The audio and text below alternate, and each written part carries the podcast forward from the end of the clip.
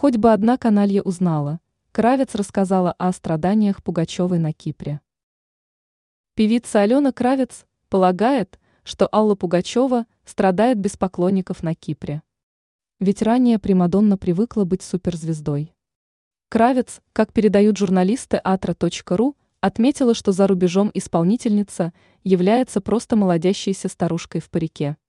Причем, по ее словам, в южных странах Европы таких немало. Певица обратила внимание на то, что Примадонна носит джинсы, однако при этом возраст ей все равно не просто скрыть.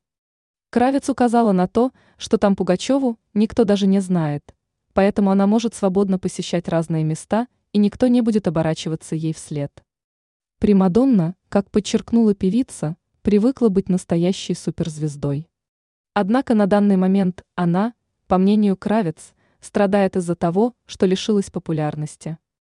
Она также допустила, что одна из целей возвращения Пугачевой в родную страну состояла в том, чтобы ее вновь начали обсуждать.